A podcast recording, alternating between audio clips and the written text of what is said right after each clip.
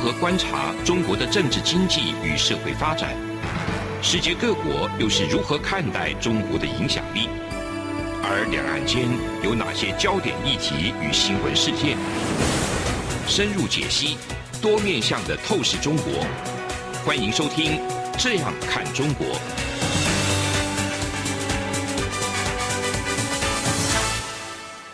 各位听众您好，我是主持人张振林。您现在收听的是中央广播电台《这样看中国》节目，张振林时间。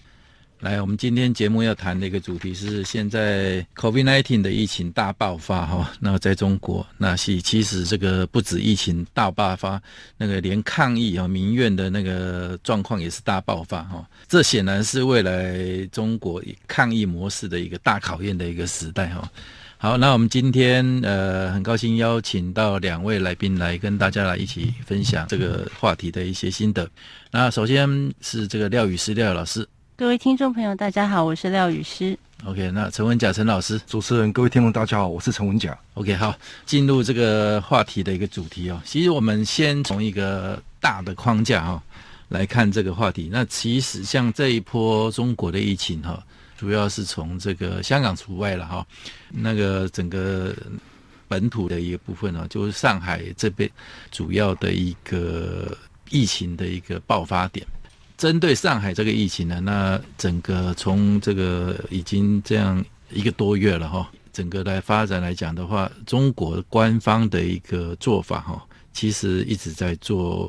微调跟修正，那最主要一开始他们讲还是讲说要绝对要清零啊，那个这也是源自于当初武汉肺炎一开始起来的时候，在武汉那边，那中国这个采取所谓的封城哈，所谓绝对式封闭式的一个处理，认为效果还不错。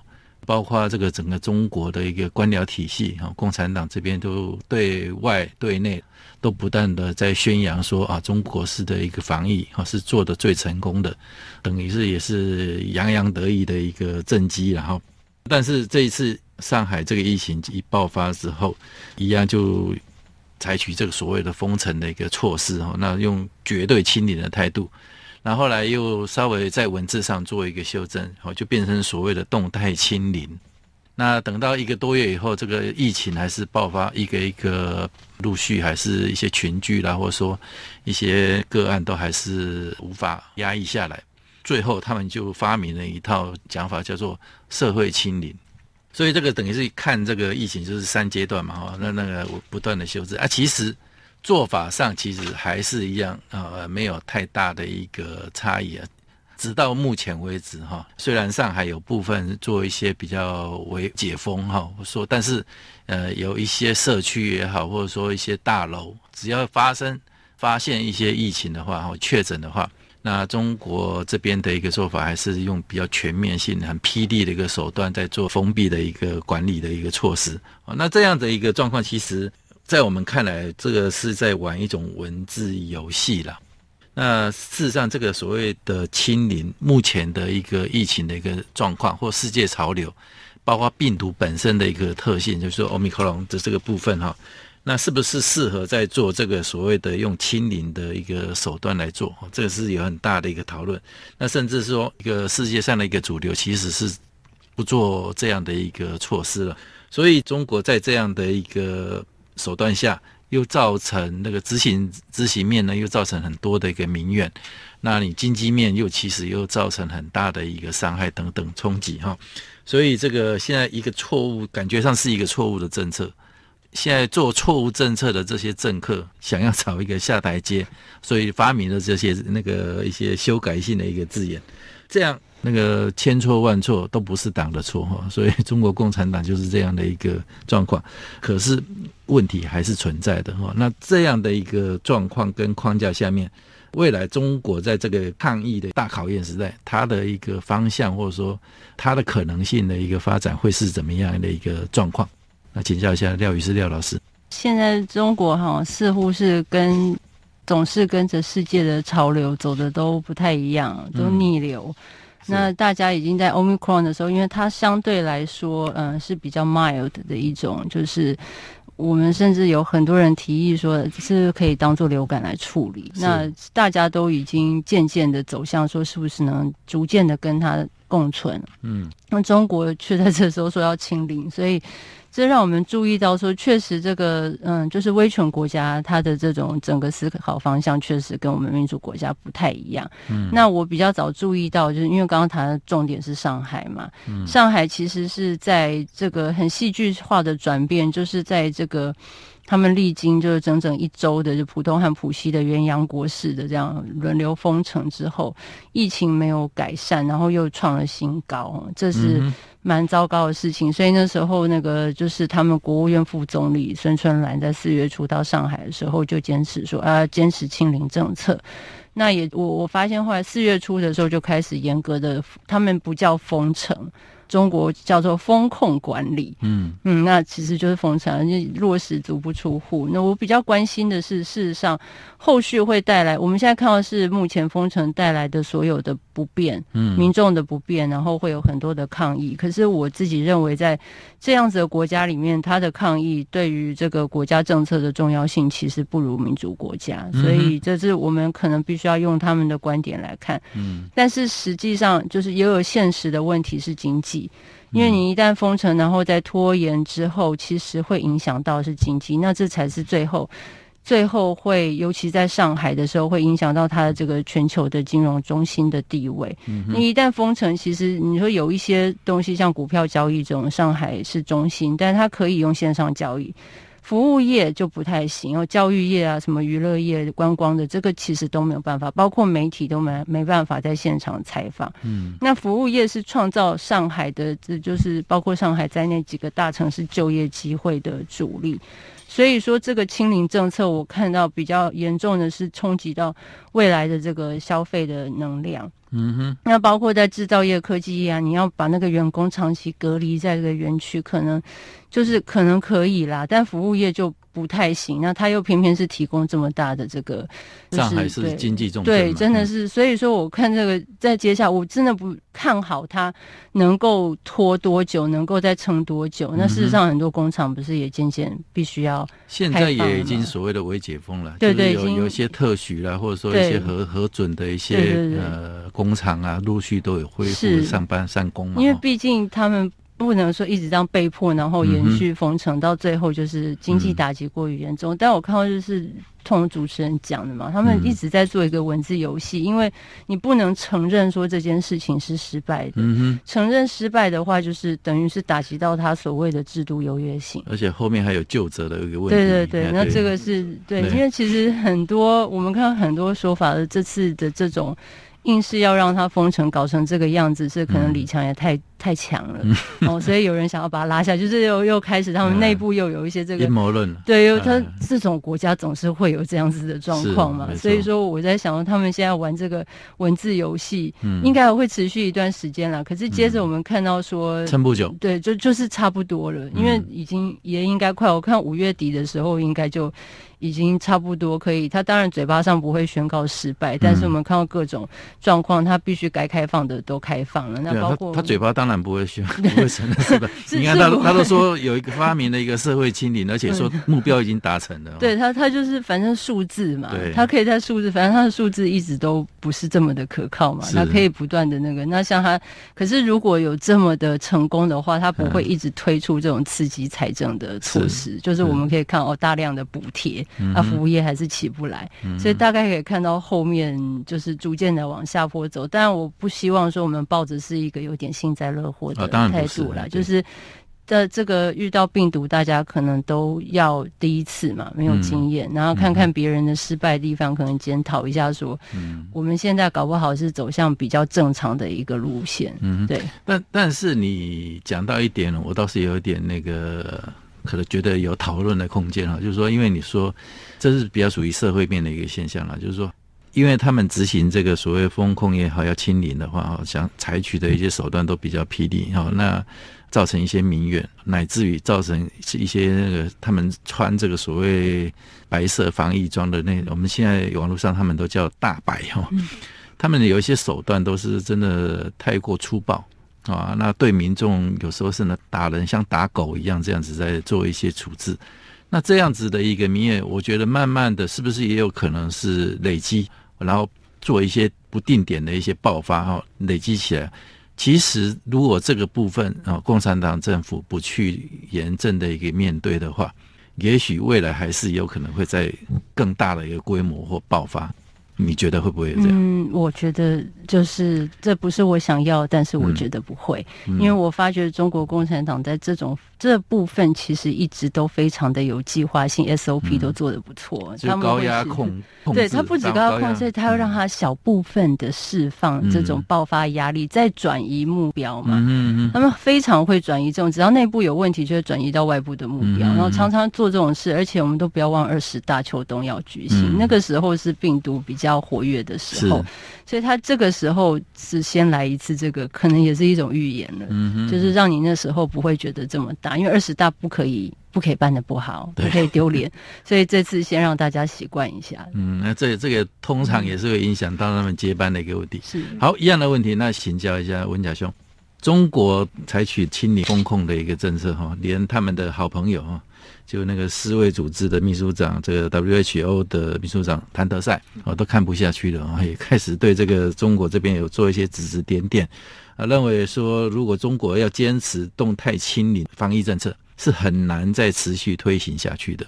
这个当然就是说我们刚刚前面讲的一个世界的一个潮流，还有病毒的特性等等。那你现在中国共产党的一个做法，又是等于是逆水哈，违逆的这个世界潮流的一个方向在走，所以你这个观察是怎么样？哦，我想这个从今年的三月二十八号呢，COVID-19 呢，这个 Omicron 它到了上海之后，其实就整个封城啊，它所谓的要这个所谓清零，那这样已经到到今年已经哎快一个多月了。嗯，那一个多月过程中呢，其实我们看到的就是说，在这个所谓的清零过程中哦，荒腔走板。嗯，好，其实你封城是 OK，但是没有做配套。嗯哼，好，没配套变成这个老百姓关在里面呢，苦不堪言。嗯，嗯我记得这个上次主持人还弄一个什么那个声音声音，好，就是变成一个魔都。嗯，本来是这个世界的，可能是世界橱窗。嗯，这个中国的橱窗，结果变成个魔都。嗯哼，好，那当然在在的呢。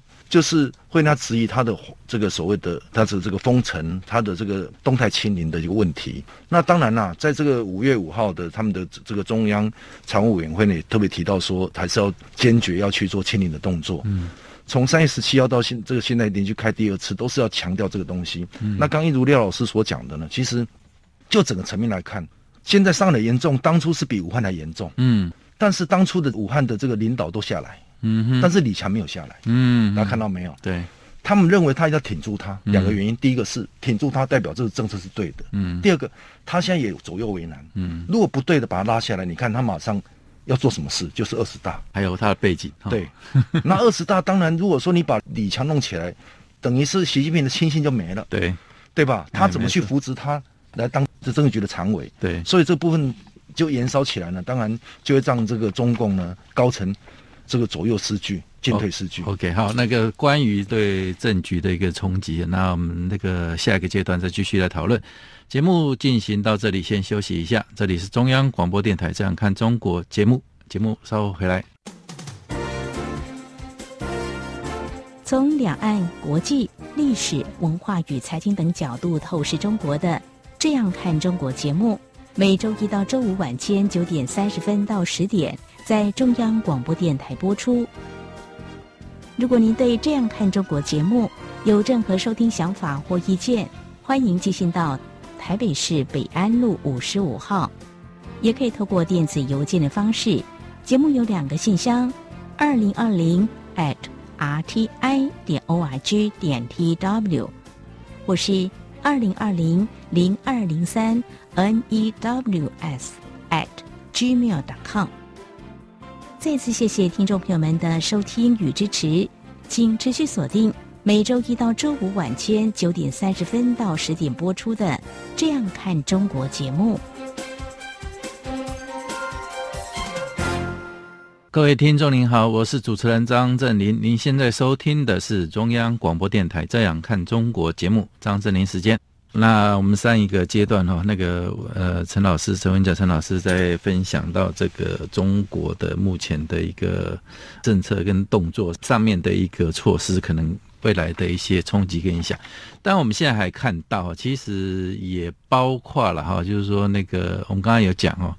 不只是谭德塞在这个对中国清零的政策的一个质疑哈，包括一个世卫紧急计划执行主任哈，叫个叫莱恩的哈，他也有讲到这个比较敏感的一个部分啊，就是说，其实任何一个防疫措施哈，都应该要对一个人权的一个尊重。你防疫要做，但是对人权的一个尊重也很重要。那如何去平衡防疫措施对社会哈、对经济的影响，这不是一个容易的事，但是要做到好。那中国现在就是一个这样子一个状况，就是以政治挂帅哈，也是为政治服务，为党在做服务。那所以他们一旦党哈，尤其是一个这个清零政策，又是习近平哈最高指导指导一个确定下来政令哈，所以就变成说，直到这个前一阵子，他还在主持这个中央政治局常务委员会议里面，还是要要求全党要坚持这个动态清零。这个总方针哈，总方针一定要坚持走到底哈。这个感觉上就是有点要硬干了，硬干到底。但是目前我们看到的一个状况是，其实这是一个死胡同啊。那这样子的一个状态下，习近平为主的一个政府体系，这个要怎么来因应这个疫情的一个爆发，还有他的战略啊？如果战略不不调整的话，战术上是不是要做什么样的一个微调，或者说有？转向的一个可能性，温家兄。哦，我想呢，其实就刚一如主持人所讲的呢，就是不管世卫也好，而且我们是比较熟悉的一个，就是《环球时报》的一个胡锡进啊，前总编啊，嗯哼，他特别提到说，这个在五月呃五号呢，五月五号提到说，他认为应该实施成本是可控制的这个。动态清零，嗯，他强调了封城将严重打击经济，恶化国家处境，嗯，那当然啦，他也是认为说这个抗疫目标应该有两个，是保全生命跟保经济少受损失，嗯，但实际上他封城之后呢，不管这个疫情呢，其实控制的也还好，但是呢，这个经济呢，它是目的是要控制这个少受损失，结果反而损失更大，嗯，好，这就是让我联想到。其实，在五月五号呢，其实我刚刚也特别提到，就是说，在这个所谓的中共中央政治局里面呢，他们也提到，就是这习近平呢，他要他要抓紧抓实哦疫情防控的重点工作。对哦，他特别提到说，啊，他一定呢，疫情要防住，经济要稳住，发展要安全。嗯，这个部分呢，刚好是他同一天我观察到，李克强在做什么？嗯、李克强竟然在主持这个国务院的这个，也是在一个常务会议里面提到，嗯，他们要抓经济是。那你想，如果说疫情跟经济是我们这是矛盾的话，其实真的是矛盾。你要防疫，你经济必定是是受到影响。嗯、我想，不管是国际间也好，台湾也好，好，你看只要是要防疫的，这经济一定会受到牵累。就像我们这个去年的这个三级防疫一样，就会受到影响。是。那影响的过程中，那当然李克强呢，他现在就在搞这个要抓经济，所以看起来呢，这个中央我觉得是两头马车。我觉得好像没有统一，要么就是你同一天，你就是因为这边经政常委的话，你就全部都是搞疫情就好了，嗯，搞防疫就好。结果在李克强在这国会里面，竟然一个疫情防疫都没讲，嗯，他要搞经济，显而易见他也不大甩甩习近平。然后我们来看，我们检视一下，因为我长期也观察中共的一个人事的变化，单包他的组织规章等等。嗯，其实呢，如果说在二十大，照理来讲，习近平他已经六十九岁了。嗯、按照道理来讲是七上八下，嗯哼，他六九要下来了，那谁最有可能？李克强，因为李克强六十七岁，嗯，所以李克强他其实他现在人家会在外面揣测，如果习近平真的如果说因为受到制度的问题，他可能就要下来，下来剩李克强有机会就直接当总书记，嗯，那这个部分就会牵扯到什么问题呢？就是说，好，你如果习近平你要继续永无止境的要去连任的话，那相对的你的这个政局常委怎么安排？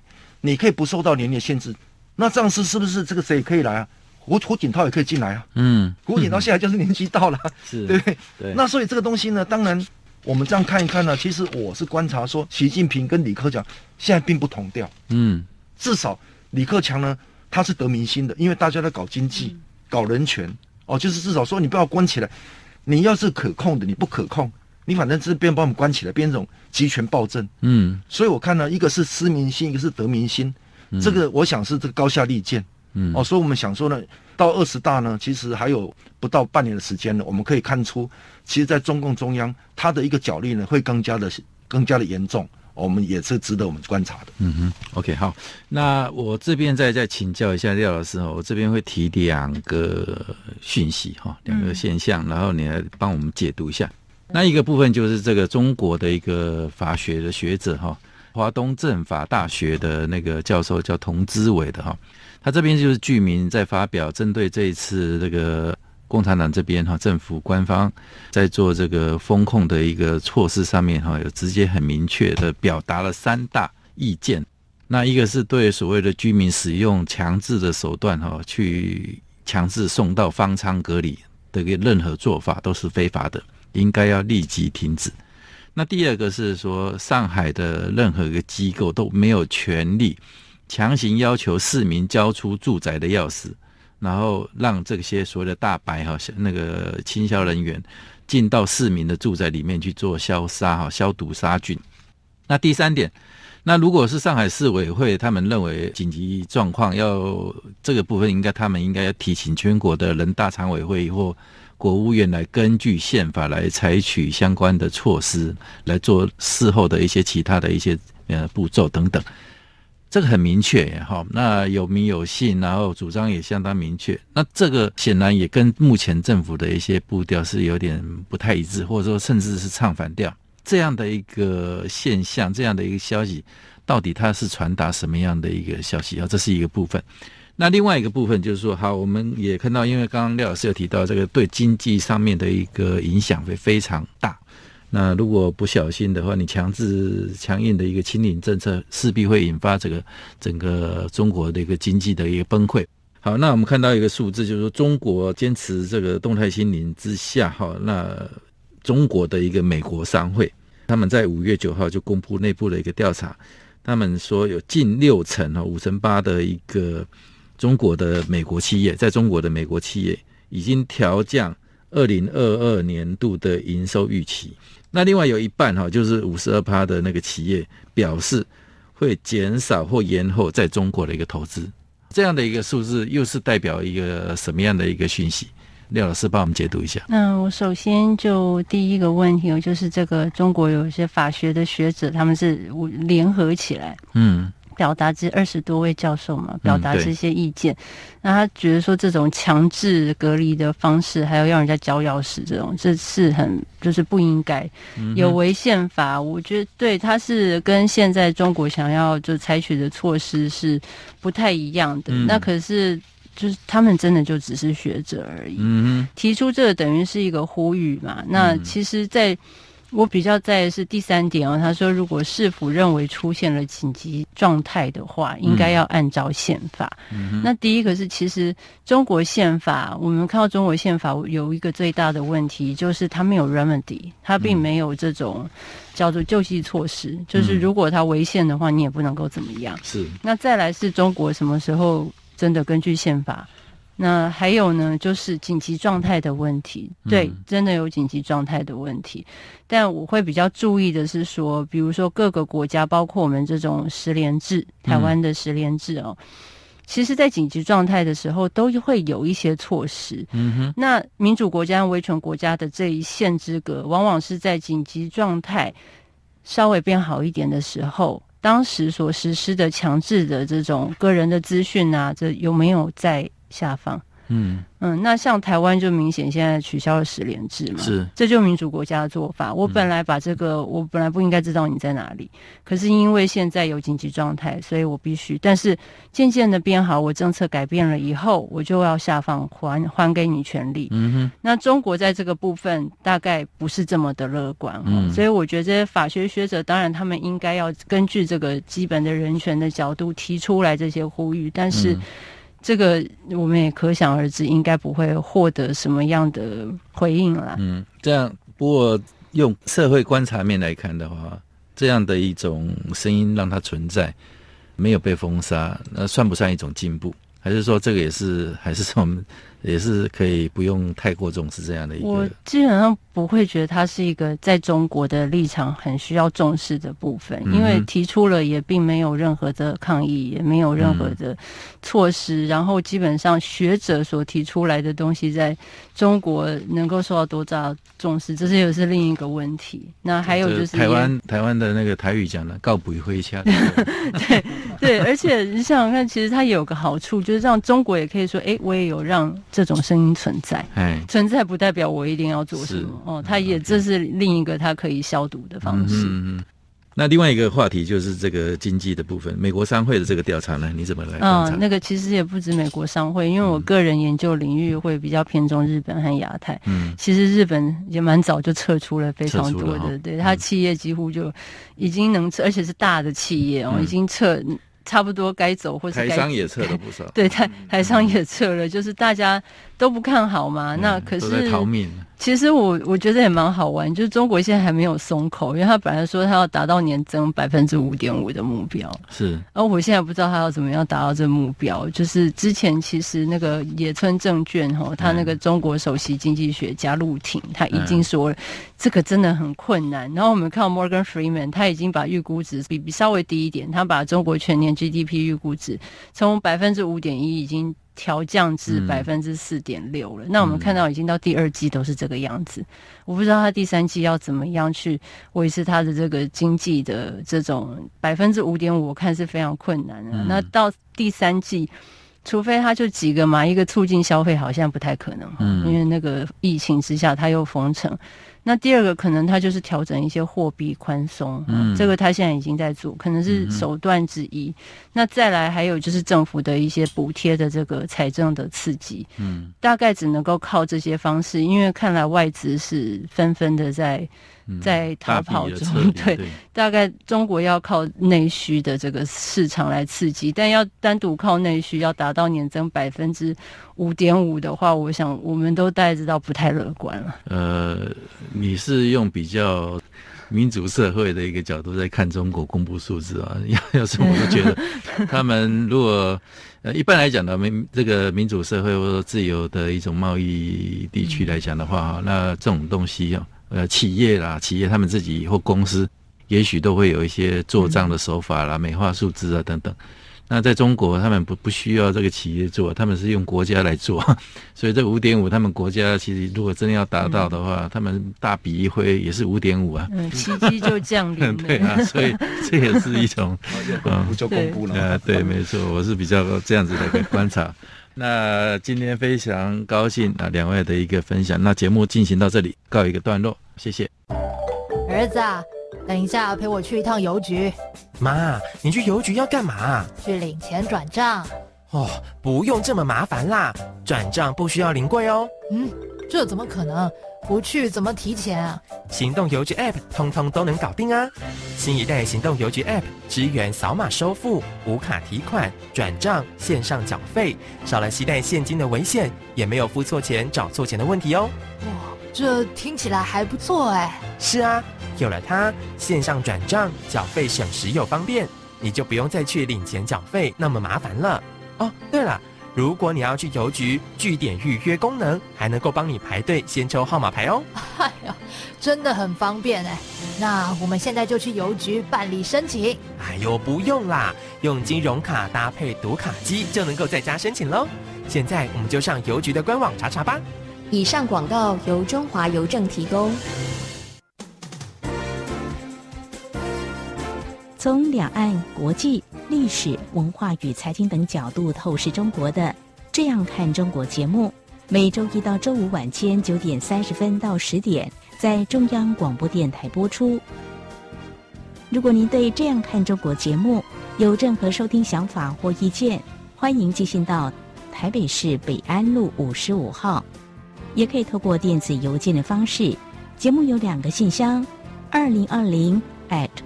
R t i 点 o r g 点 t w，或是二零二零零二零三 n e w s at gmail.com。再次谢谢听众朋友们的收听与支持，请持续锁定每周一到周五晚间九点三十分到十点播出的《这样看中国》节目。